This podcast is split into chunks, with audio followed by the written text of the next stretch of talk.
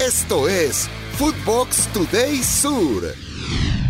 ¿Qué tal, Footboxers? Hoy, viernes 3 de febrero, te contamos las noticias que tenés que saber. Sigue en la lucha. Real Madrid derrotó 2 a 0 a Valencia gracias a los goles de Marco Asensio en el minuto 52 y de Vinicius Junior dos minutos más tarde. El equipo merengue llegó a 45 unidades y quedó a 5 del líder, Barcelona. Defensa récord. Barcelona registró la mejor primera vuelta de la historia a nivel defensivo. Nunca antes el Barça había jugado media liga recibiendo tan solo 7 goles. Parte importante de la hazaña son la pareja que conforman el uruguayo Ronald Araujo y el francés Jules Koundé. Hasta ahora, con ambos jugadores en el campo, no habían recibido ningún gol en la liga, sino hasta el juego frente al Betis el pasado miércoles. Baja sensible. Kylian Mbappé, jugador de Paris Saint-Germain, estará de baja tres semanas por una lesión en el bíceps femoral que sufrió el último miércoles en el partido de liga contra Montpellier, por lo que se perderá el partido de ida de octavos de final de la UEFA Champions League contra el Bayern de Múnich el 14 de febrero. Adiós Le Bleu. El defensa del Manchester United, Rafael Varane, anunció a través de un video en su Instagram con la frase Merci pour tout que se retira de la selección de Francia. Se convierte así en el segundo jugador francés que deja el seleccionado tras la derrota en la final de la Copa del Mundo de Qatar ante la Argentina. El otro había sido Hugo Lloris. Primeras palabras como Bleu.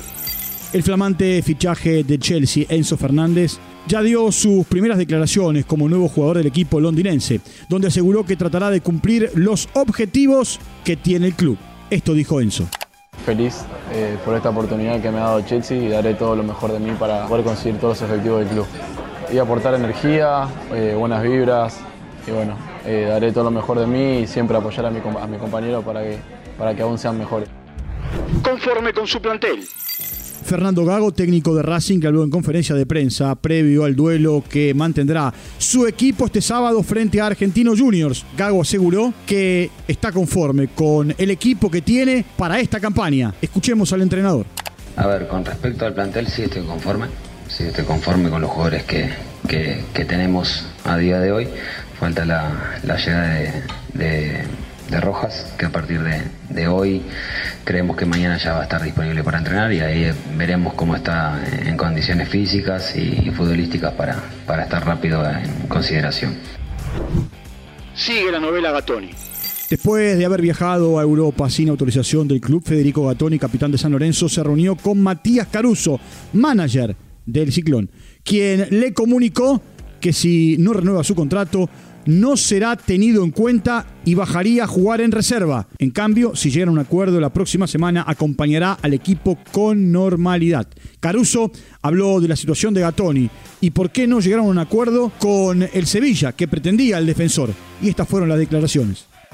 Estuvo cerca la, la oferta, lo que sucede es que se había pactado y se había llegado a un número de una cláusula de salida en el cual si se llegaba a ese número el jugador se iba. Arranca la jornada.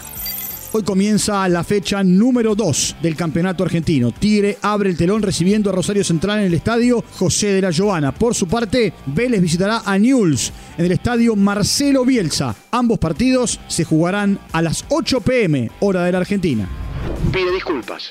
Arturo Vidal, futbolista del Flamengo, pidió disculpas en sus redes sociales por el enfado que mostró luego de quedarse en el banco de los suplentes en el duelo que su equipo venció por la mínima a Boavista. El chileno, al ver que no iba a ser tenido en cuenta por el entrenador Víctor Pereira, agarró sus botines y los estrelló contra el suelo. Primero que todo quiero pedir disculpas por eh, mi reacción durante el partido de ayer al eh, no entrar al campo de juego. Sé que a veces mi temperamento me gana, escribió el rey Arturo.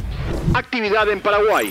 Al igual que en la Argentina, comienza hoy la segunda jornada en el torneo de primera división en Paraguay. Tacuarí, último en la liga de ese país, recibe en su casa a Guaireña, mientras que Guaraní en el estadio Rogelio Líberes recibirá a el sorprendente Armeliano. Por su parte, en Chile comienza la tercera jornada del campeonato, donde el líder Universidad Católica visitará Coquimbo y Curicó Unido recibirá a Audax Italiano.